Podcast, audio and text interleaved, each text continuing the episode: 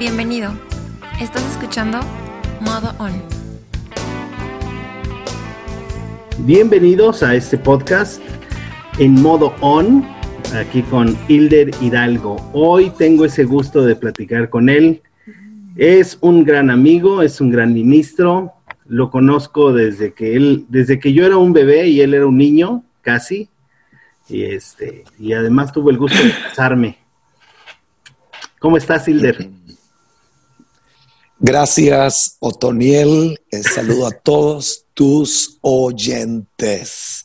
Nos conocemos, sí, ya de muchos años, pero es un niño eh, eh, con una bola de fútbol, una bola de soccer en la mano. Ah. me acuerdo que te casé, me acuerdo de tu papá, que hoy ya está en la eternidad, tu querida madre, tu familia para mí eres más que un amigo, eres mi hermano, eh, eres alguien muy, pero muy especial. Así que qué alegría estar contigo y saludo una vez más a todos tus oyentes. Uh. Bien, ¿dónde empieza el ministerio de Hilder Hidalgo? Bueno, Hilder Hidalgo nace en Costa Rica, la Suiza de América, y la enemiga de México en el fútbol. ¡Wow! Te ríes, ¿verdad? Estamos cerca de, convertirnos en la próxima potencia futbolera. Bueno, eso es un chiste. Pero nacimos en Costa Rica, comencé mi ministerio en Costa Rica, ahí comencé en las calles, sentí una pasión grande por eh, eh, alcanzar los no alcanzados, de, ministrar un mensaje de esperanza y de salvación. Me tiré a las calles a hacer campañas evangelísticas con grupos musicales, algunos buenos, otros improvisados. Fue tan exitosos nuestros eventos que mi pastor eh, eh, rápido me dijo, Hilder, eh, quiero que comiences a predicar en nuestra congregación. Y de ahí eh, hemos viajado a 40 países del mundo, más de 100 ciudades de diferentes continentes. Eh, yo digo siempre lo que dijo el apóstol San Pablo, Primera de Corintios 15, 10. No yo, sino la gracia de Dios en mí y todo lo demás ya es historia. Uh, ok, empiezas en Costa Rica. ¿De ahí te mudaste a? Bueno, Costa Rica, eh, eh, mi base, de ahí voy a México, a tu país. Ahí conozco a mi esposa, ahí me enamoro de ella. El primer beso, yo digo que se lo di en México alaba, estaba picoso. Eh, eh, fue México y de ahí entonces ya entra la conexión para irnos a los Estados Unidos de América, a la ciudad de Chicago. Ahí eh, pastoreé una congregación que fundé en la ciudad de Kenosha, mm, el estado de Wisconsin, pero muy cerquita de Illinois. Ayudé también ahí algunos años a construir eh, el templo que hoy tiene un ministerio muy, muy bonito en la ciudad de Chicago. Eh, ese fue mi segundo puente internacional hasta llegar a la isla que vio mi, eh, mi ministerio fructificarse a nivel internacional, la isla del Cordero, mi querida isla de Puerto Rico. Eh, ¿Y eh, de ahí en qué, en qué año estás hablando que llegaste a Puerto Rico? Llegué a Puerto Rico en el año 1991. Ahí comenzamos en una pequeña congregación sin edificio, eh, con poquitas personas. Construimos un templo para casi mil personas, que para el 95 ese era un templo grande. Eh, eh, hoy hay templos de 5 mil, 10 mil, hoy, de Mile chiquito, pero para aquel tiempo, el 95, era un, tiempo, un templo, un edificio, no templo, el templo somos nosotros. Eh, era un edificio bastante hermoso, grande. De ahí fundamos 10, 12 congregaciones. Algunas comenzaron desde cero. Ahí comencé programas de televisión por la cadena del milagro, muy cerquita de nuestro querido Gille Ávila, el gran evangelista que tocó Latinoamérica y el mundo. Nos, ahí estuve con él muchos años haciendo televisión y teniendo tiempos muy lindos con él. Hicimos radio, por eso es que me gusta tanto la radio, me gustan las entrevistas, me gustan hablar por la radio. Estuve en tres, cuatro emisoras, la más importante de la isla, Radio Nueva Vida. Eh, eh, bueno, hemos estado, hemos, tocamos esa isla, tocamos esa isla chiquita, pero la tocamos completa. Eh, dejamos esa isla eh, pero hasta el día de hoy la gente sabe quién es el pastor Hilder Hidalgo. Nos aman, nos respetan eh, y todavía nos recuerdan. Qué lindo. Digo, ya, yo sé que vas corriendo, no, no es cierto, pero, ok, conociste a tu esposa en México, pero no te casaste en México. ¿Te casaste en Chicago? Me casé en Chicago en el año 1990. Por cierto, este año cumplimos 30 años de casados. Ha sido, eh, eh, hemos vivido 30 años extraordinarios. Yo creo que Otoniel, tú tienes madera eh, y tienes genética para tener un buen matrimonio. Primero, tu papá y tu mamá se amaron hasta el fin. Y el que te casó, que es este servidor, que te ungí, te escupí casi también, eh, para, tienes para que dures con Paloma y con tu familia hasta que ella te entierre a ti. Gracias, qué amable eres. y fíjate que estaba haciendo memoria, yo fui a tu boda. Me acuerdo, yo creo que sí, vino tu papá, no, vino tu mamá. Y, estábamos mi hermano y yo en, en, Chicago cuando tú te casaste. Te casaste, si no mal recuerdo. Tu papá y tu mamá. No, ellos Tu papá y tu mamá no vinieron. No. O ustedes vinieron de representantes. Estábamos en, allá anduvimos como un mes cuando tú te casaste. Te acabas de haber casado en agosto, si no mal recuerdo. Ustedes vinieron como delegados apostólicos. más, bien, más, bien, nos mandaron un mes para allá a ver qué, a ver si hacíamos algo. Aparte de Qué cosa. Bueno, eh, no, me acordaba de que ustedes dos habían venido, pero eh, qué lindo, qué lindo hacer memoria de tantas cosas, ¿verdad? Sí.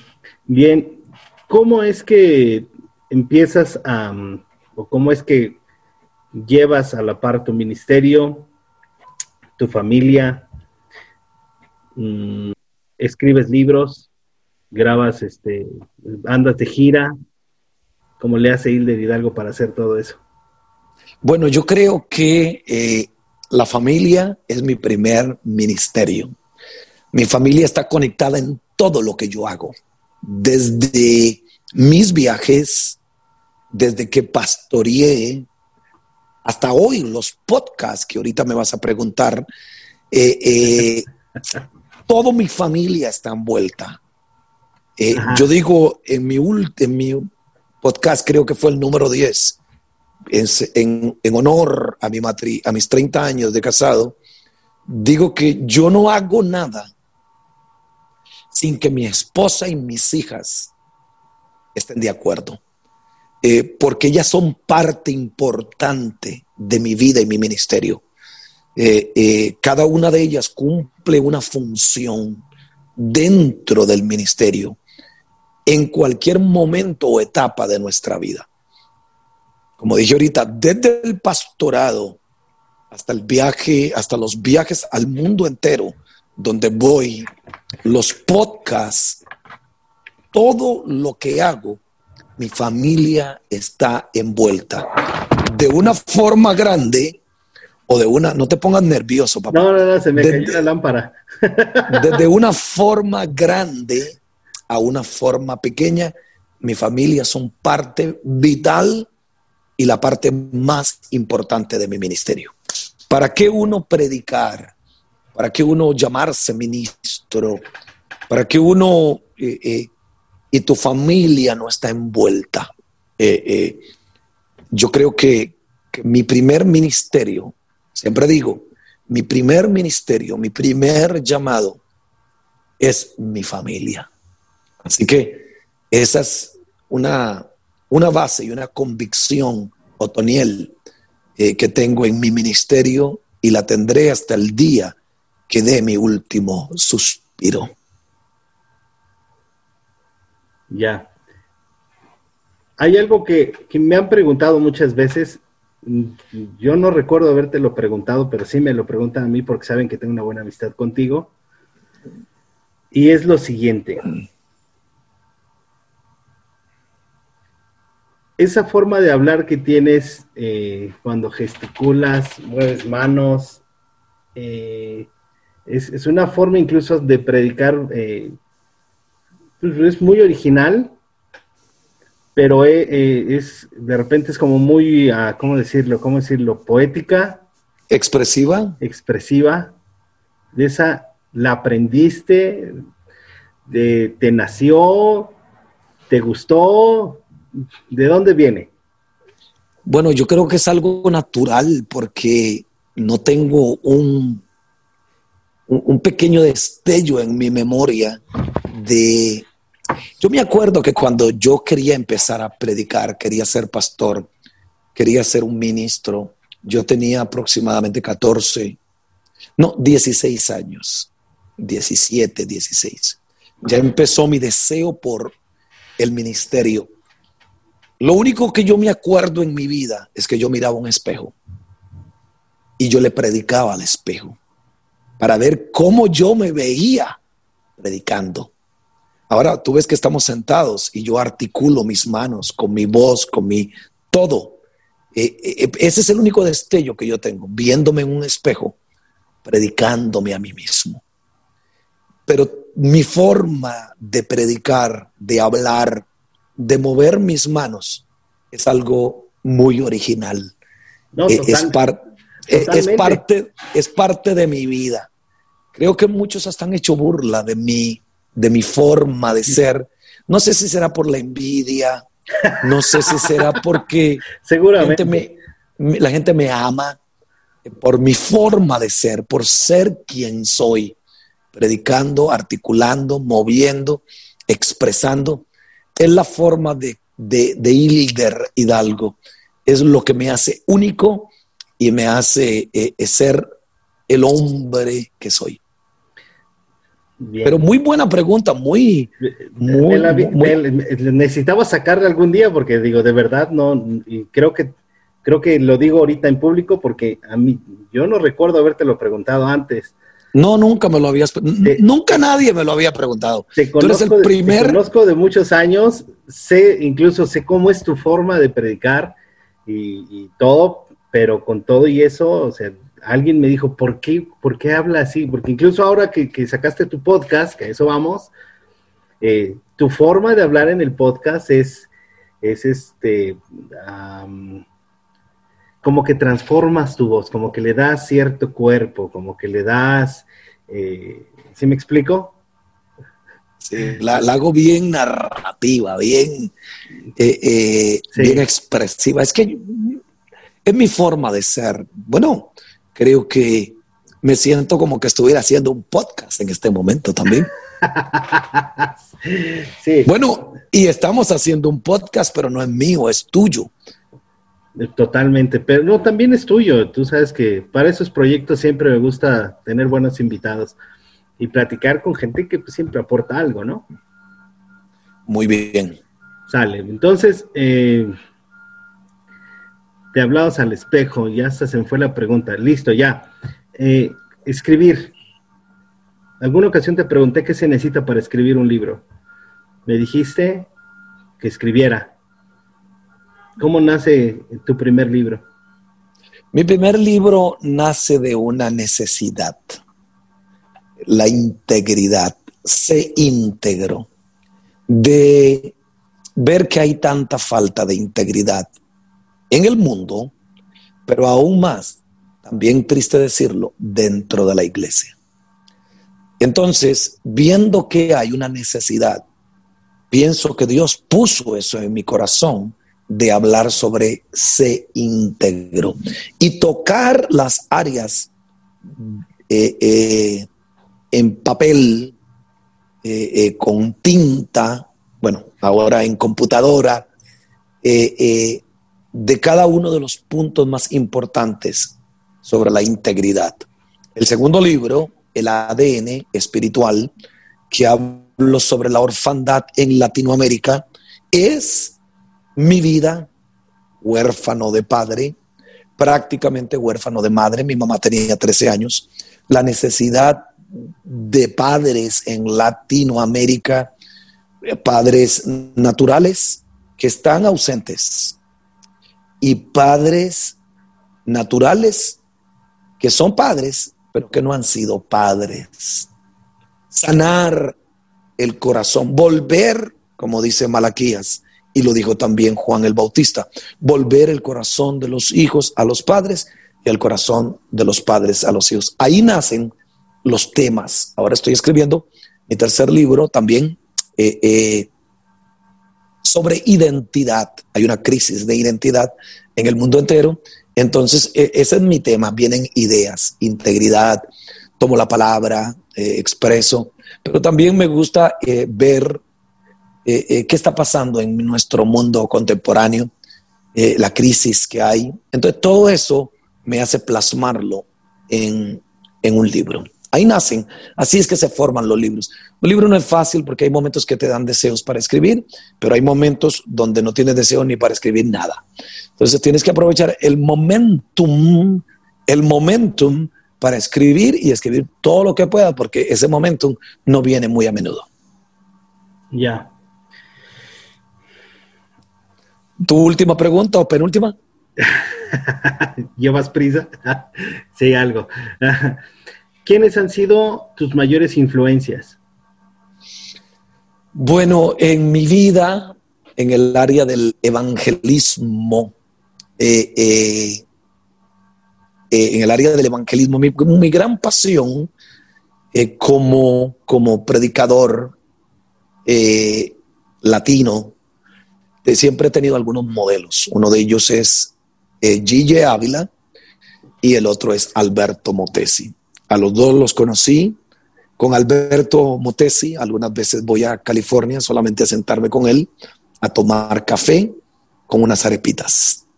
Eh, eh, lo considero como un padre espiritual, como un mentor, eh, alguien a quien puedo llamar.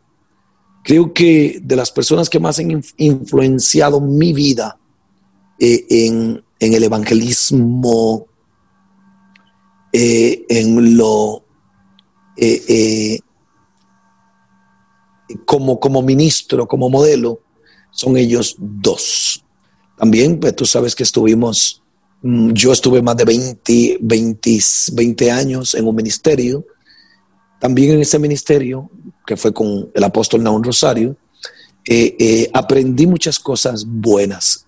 Fue una etapa buena de mi vida y de mi ministerio, que no, no quiero borrar, que fue importante. Así que eh, tengo varios ministerios que en algún momento de mi vida eh, me influenciaron. Mi primer pastor, el apóstol Rosario, y todavía al día de hoy, ministros, bueno, Gigi Ávila ya no está, pero Alberto Montesi para mí es uno de los modelos más grandes que tengo a seguir.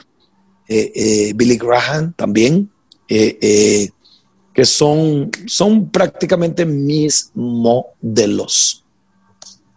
La última. no, no, no, apenas llevamos 10 minutos, aguanta. 10 eh, minutos, no te creo. Sí, 10 minutos, ni más ni menos. Wow. Em, ya, música. En música, ¿qué te gusta oír? Bueno, yo soy un, yo soy un apasionado por la música devocional.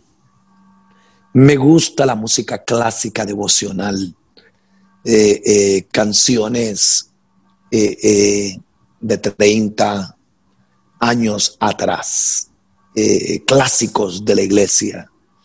esa es mi música favorita. ¿Por qué? Porque me gusta tener momentos de intimidad, de comunión con Dios, de tratar de oír a Dios. Entonces, cuando estoy así, esa música como que te, condiciona, te prepara. Esa es mi música favorita. Fuera de eso, pues natural, humanamente me gusta la música romántica, eh, eh, porque pienso en mi esposa, eh, porque la amo, porque estoy enamorado de ella. también hay música más alegre, y entonces me gusta la música ranchera, la música de mariachi mexicana, ocho, oigo la música de mariachi, se me, eh, se me erizan mis, mis cabellos, mis pelos, porque es una música hermosa. Eh, también la música de cada país, la salsa de Puerto Rico. hay música que es mala. Bueno, en sí la música no es mala, la que es mala es la persona, pero la música es buena algunas veces el mensaje que la música tiene es un poco, un poco mala. Entonces, eso es lo que tenemos que tener mucho cuidado nosotros, de no, de no desviarnos, de entender que la música es buena, lo que muchas veces no es muy bueno es el mensaje. Mm, ok. ¿Tú consideras que toda la música es inspirada por Dios? Bueno, la música es de Dios porque Dios es desde Génesis o desde la creación, la Biblia creo que menciona eh, eh, que hubo música en el cielo o que hubieron tamboriles, instrumentos musicales. Eh, la música siempre ha sido una parte muy importante de la Biblia. David, un salmista, escritor, cantante, arpa, la música yo creo que es de Dios. Eh, toda la música yo creo que es de Dios. Ahora, todo está eh, como tú la uses, eh, quién la usa, para qué la está usando. Entonces, todo lo que existe, Dios lo hizo bueno. El que lo ha dañado somos nosotros, el hombre. Y vio Dios que lo que había hecho era bueno todo lo que Dios hizo, lo hizo bueno. El hombre, en alguna forma, ha dañado es por la maldad, el pecado. Pero yo creo que la música en sí, la música es buena. Nombra tus cinco escritores favoritos. Wow. Bueno, cinco escritores favoritos. Me gusta Max, eh, John Maxwell. Me gusta un hombre que ya murió, escritor E. M. Bounds. R. A. Torrey, también americano. Hubo un chino, Washman Ni, eh, Ni To Chen. De él eh, aprendí todo lo que yo sé en mis primeros 10 años de, ministerio, de, creyente. Entonces. ¿De Washman Ni o del otro? Washman Ni, Ni Chen, son los mismos. Ah, ok. Pero, eh, pero algunas personas escriben Washman Ni y otros le ponen Ni Chen. Ah, Entonces, ellos son mis cuatro eh, eh, escritores favoritos. Modernos, hay un escritor que escribe para una columna, ha escrito varios libros, muy bueno. Él se llama Lee Grady. Él escribe para una revista que se llama Carisma en inglés, eh, en español se llama Vida Cristiana. Creo que sale por, por México también y por muchas partes del mundo.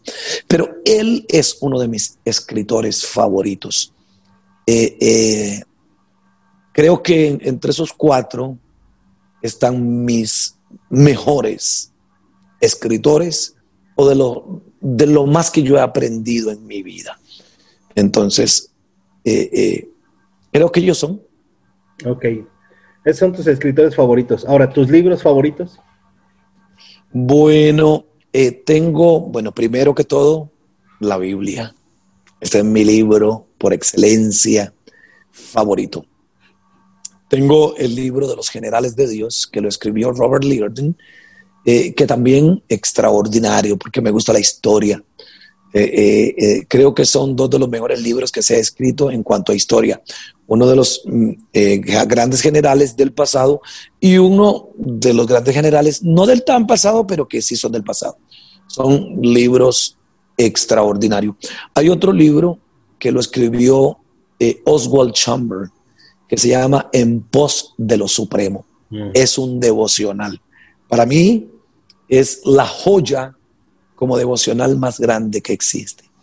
Eh, eh, podrían ser mis tres libros eh, favoritos por excelencia. Estoy tratando de, de creo que esos son principalmente. Ya. En cuanto a música, ya me dijiste que te gusta la música un poquito más devocional, pero ¿cuáles son tus proyectos favoritos? Proyectos favoritos, explícame proyectos, ¿a qué te refieres? Por ejemplo,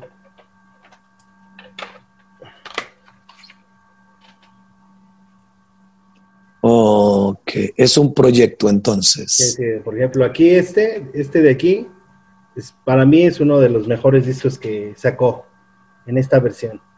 En la mayoría son y eh, me gusta, ¿no? De Fred Hammond es un artista que cristiano que siempre me ha gustado. Entonces, eh, tus, tus cinco mejores proyectos, tus cinco mejores discos que más te gusten. Bueno, Paz en la Tierra, René González. Es uno de mis cantantes favoritos.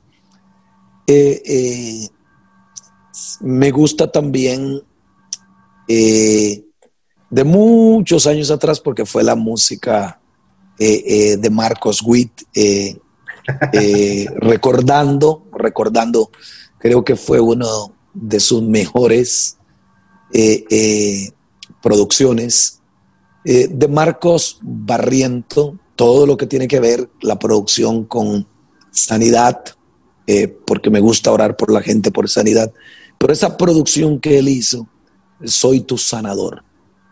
Mi excelente.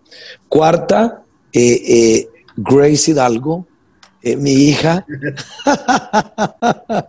que hizo, ahí está la sierva. esa producción que hicimos en Puerto Rico, excelente. Nueve canciones extraordinarias que yo creo que, que es maravillosa. Ya no hay de esos CD. Estamos pensando en hacer una producción más moderna que creo que, eh, eh, aunque ahora, ya ahora no se hacen producciones, ahora son puros singles. ¿Ah? Ya era justo sacar algo diferente. Sí, ya, casi no se hacen muchas producciones de 5 y 6 y 10. Ahora todos son singles. Ajá, sí, es puro eh, ¿no? Sí, sí, ahora todos son singles. Creo que cuatro, y si viniera a poner otro más, estoy tratando Oh, claro, Marcos Vidal para mí siempre ha sido eh, uno de mis cantantes favoritos, lo conozco personalmente, ha, cantado y predicado en mi congregación, en mis diferentes congregaciones que he tenido. Eh, no me acuerdo cómo era que se llamaba esa producción, eh, pero, pero de lo mejor. Así que espero que... ¿Cómo era la portada?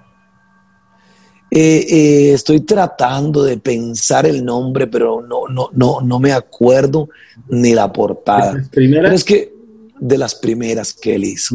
Es que Marco, eh, no me acuerdo, no me acuerdo. Pero es que Marco, Marco, Marcos, Marco Vidal. Vidal, casi todo lo que ha hecho ha sido extraordinario. Así que es un poquito difícil. Bueno. Listo. Te iba a decir tus cantantes, pero pues no, ya ahí van involucrados. Tus cantantes predilectos. Digámoslo así, de la música secular, ¿tú escuchas algo o absolutamente nada? Pudiese escuchar música romántica. un Ricardo Montaner. Eh, yo soy un hombre romántico. Eh, eh, creo mucho en el amor, creo en el estar enamorado, creo en pasar tiempo con tu esposa, en el caso mío casado, el que no está casado, pues en su novia. Pero, pero soy amante de Ricardo Montaner, esa música romántica. estamos hablando de, creo que él eh, eh, también el voz extraordinaria, eh, Luis Miguel, aunque ha sido un poco mundano, y Cristian Castro. ¿De verdad? La mejor voz. No, ¿cómo crees? Sí, sí, sí, para mí Cristian Castro tiene una voz tan extraordinaria eh, creo que el otro día estuvo en un culto con Dante Gebel. Ah, sí. Eh, eh, sí, estuvo en un culto con él. ya como que se están acercando a Dios nuestros cantantes. Pero son cantantes. Cuando hablo es su voz. Sí, no, yo, yo te entiendo, yo te entiendo. Su melodía de voz. Y si la letra no es tan mala, pues sí la puedo oír. Si la, si la música, si la letra es mala, rápido no la voy a oír, porque mi espíritu no me lo deja. Ya. No, no, bueno, fíjate, eh, me, acabas de sorprender. Yo no pensé que te gustara cómo, que, cómo canta Cristian Castro. Claro, no, muchacho. Nadie sube como él sube. Eh, eh, es de los mejores cantantes mexicanos. Ok. Ah, parece que a ti no te cae muy bien. He encontrado la primera diferencia que, en la que no estoy de acuerdo. Está bien, no. Eh, eh, la diferencia es buena, eso es lo que nos hace. Yo, sé que sí, yo sé que sí. Pero digo, es que sí, de verdad, sí, Cristian Castro, no, para mí no, no, no, nomás no, no, no hay por dónde. Bueno, eh, quizás si haces un Google y, te chequeas ¿Quién pudiese ser la mejor voz que tiene México eh, eh, como cantantes? Yo creo que tiene que estar entre los, números cinco. Y, no temo a equivocarme. Las mejores voces que tiene México como cantantes. Eh, yo creo que está entre los cinco mejores. Voy a buscarlo. Te voy, a, voy a hacer, la... voy a, vamos a hacer un, challenge ahí en, en Instagram y te voy a etiquetar que, que, a ver, ok, ¿cuáles serían tus cinco? ¿Cuáles serían tus cinco? ¿Cinco qué? Tus cinco cantantes así, Montaner. Ricardo Montaner yo creo que quedaría entre el primero. Ok, no, no, por eso. Tus cinco, tus cinco favoritos, digamos que serían Montaner, Castro, ¿quién más? Eh, ¿Cristianos también? Sí, hay revueltos, revueltos. René González. René González. Ricardo Rodríguez. Ricardo Rodríguez, Ricardo Rodríguez. Ricardo Rodríguez para mí tiene una de las mejores voces. Entre él y René son los mejores cantantes cristianos que hay. ¿De dónde es? Él es cubano, pero vive en Miami. Eh, eh, eh, él tiene una canción que se llama Calma, calma, que la vida no se acaba. tiene una, una de las canciones más hermosas que se llama Calma, Ricardo Rodríguez. Entonces, eh, eh, eh, yo creo que esos cuatro son mis, Luis Miguel entraría ahí también. entrarían entre mis mejores cantantes cristianos y seculares, que le puedo decir que son mis mejores cantantes. Ok, ok. Bien. Pero dos, son, dos no son mexicanos, ¿sabes? Uno es puertorriqueño y el otro es cubano-americano. Estás hablando de... Bueno, sí, de René González y de, y de eh, eh, también de, Ricardo Rodríguez, aunque Luis Miguel no es mexicano, solamente mexicano por nacionalidad, ah, eh, pero en sí, pero él es puertorriqueño. Ya, mexicano, todo el mundo lo conoce por mexicano, yo sé que nació en Puerto Rico, pero es mexicano. Sí, vamos a contarlo, sí, es mexicano pero Cristian Castro sí creo que nació en México como mexicano y sabemos que Ricardo Montaner pues es venezolano. Es venezolano, sí. Ok, vamos a hacer un challenge uno de estos días, te voy a etiquetar para que ahí... Perfecto. A ver, a ver cuáles son los, los mejores cantantes y a ver, a ver quién gana ese challenge. Ok. Me, me parece bien. Ok, por último, ¿qué es lo que estás haciendo actualmente, aparte de escribir tu nuevo libro? Bueno, además de mi libro, los podcasts. Mi podcast aprovechando el día con Hilder Hidalgo. Ah, oh, Eh, antes, antes de que continúes, déjame hacerte otro comentario que se me había olvidado. Me dijeron, eso sí es verídico y comprobable. Me dijeron lo siguiente, ¿por qué habla de él en tercera persona? Eh, no sé por qué. Eh, eh, así, lo, así, así lo hice y así se quedó. Venga, Eh, venga. a- ahora mismo, lo más importante, mi trabajo más fuerte que le estoy dando, bueno, estoy saliendo ya después de esta pandemia, ya acabo de regresar de Alabama, voy a estar en Dallas, voy a estar en Orlando, tengo, pues, a, Latinoamérica todavía está prácticamente cerrada. Eh, tengo eh, para salir a tantos lugares que me están esperando.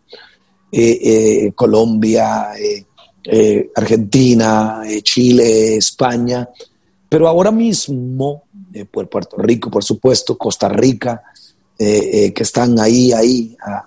Pero lo más que estoy trabajando ahora es con mi podcast, aprovechando el día con Hilder Hidalgo. Va, va- es mi, mi fuerza porque estoy llegando a toda Latinoamérica, a todo el mundo. Bueno, ya se oye en Italia, se oye en, Ah, qué rico. en Noruega, se oye en España, se oye en Australia, eh, se oye A mí en Australia no me oyen.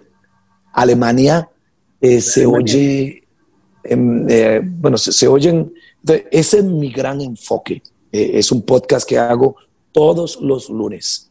Eh, dura 12 a 13 minutos, un mensaje inspiracional, un mensaje moderno, porque hablo sobre temas modernos, eh, sobre, sobre las situaciones que estamos viviendo en el día de hoy. Entonces, eh, y también tips de integridad, muchas cosas. El, el podcast está pero súper interesante. Los invito a ir a mi, a mi podcast, a escucharlo. puede ser iTunes, puede ser Spotify. Solamente ponga aprovechando el día con Hilder Hidalgo o aprovechando el día y ahí rápido van a salir los podcasts. Ya hay 12. El próximo lunes eh, sale el 13 y si esta entrevista sale después, pues ya va a haber un 14, un 15 episodios. Así que me siento como en Star Wars episodios. Ahí está eh, la foto oficial de aprovechando el día con Hilder Hidalgo. ¿Se ve Ese es mi... Se ve, sí, un poquito borroso. Eh, eh, Que la cámara es medio chafa. Sí, no, tranquilo, ahí se ve un poquito mejor. Eh, eh, pero ese es mi proyecto. Quiero invitarlos a todos a que vayan rápido, lo escuchen. Quiero que le den compartir. Si lo escuchan por Apple iTunes, que me regale las cinco estrellas y su comentario. ¿Por qué? Porque nos posiciona como un programa de alta eh, calidad y recomendado. Siempre las estrellas son importantes en todo Apple Podcast que escuches eh, es importante. Bien. La última pregunta que te voy a regalar porque me están llamando. ¿Ya te están llamando que te vayas a comer? Mi esposa me está llamando que tenemos algo pendiente para hoy. Uh, ok. No, no, ya con esa damos por terminar, no te preocupes. Qué lindo. Gracias, Hilder, una vez más por aceptar esta entrevista. Y pues bueno, pues ya escucharon, vamos a, a seguir. Ah, tus redes, tus redes, por favor. Entre a mi página hilderhidalgo.com, ahí puede poner su correo electrónico y su nombre. Todos los lunes te envío un email con el enlace o el link de los podcasts, una palabra inspiracional, un, correo electrónico maravilloso. Les invito, primero que todo, vayan a mi Instagram y síganme. Eh, follow me eh, por Instagram y, y- y- y eso nos, nos bendice mucho. También por Facebook, vaya a hilderhidalgo.com. Eh, perdón, a Hilder Hidalgo Ministries. Eso es en Facebook y también eh, eh, va a ser de gran bendición. Otoniel, te amo. Un abrazo a tu esposa Paloma, beso a tus eh, niños, eh, a tu mamá. Le envío un beso a mi querida amiga de tantos años, eh, mi querida Araceli. y soy un hombre bendecido por haber sido amigo de tu padre por tantos años, aunque era un poco enojoncillo. Yo digo que él era como Pedro pero eh, lo amo, eh, ya está con el Señor y pronto, eh, quizá no tan pronto, pero nos encontraremos con Benjamín Nieto, el fundador, mi amigo, mi hermano, tu padre, a quien valoro y siempre agradeceré al Señor por ponerlo en mi vida. Te amo, Otoniel, casi te cambio el nombre. Te amo, te bendigo y será hasta la próxima, ¿ok? Gracias por escucharnos.